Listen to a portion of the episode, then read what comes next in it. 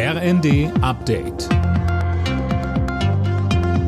Stündlich neu. Auf den Punkt informiert. Ich bin Dirk Jostes. Der ukrainische Präsident Zelensky hat sich in einem Telefonat bei Kanzler Scholz für die geplanten Waffenlieferungen bedankt. In dem Gespräch betonte Scholz auch die unverbrüchliche Solidarität mit der Ukraine.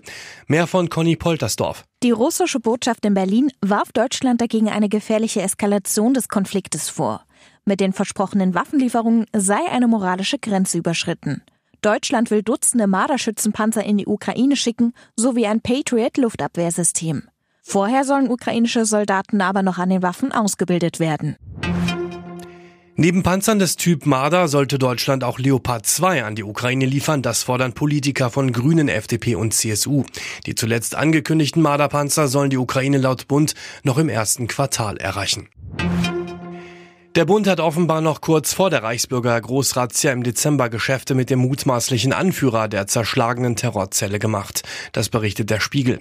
Mehr von Nanjo Kuhlmann. Nur zwei Tage bevor bei Heinrich dem 13. Prinz Reuß und 24 weiteren Terrorverdächtigen die Handschellen klickten, hat ihm das Bundesfinanzministerium ein größeres Waldstück in Thüringen verkauft.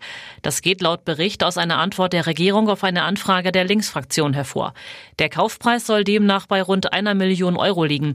Durch ist der Deal aber offenbar noch nicht. Wie es weiter hieß, soll der nicht mehr genehmigt werden.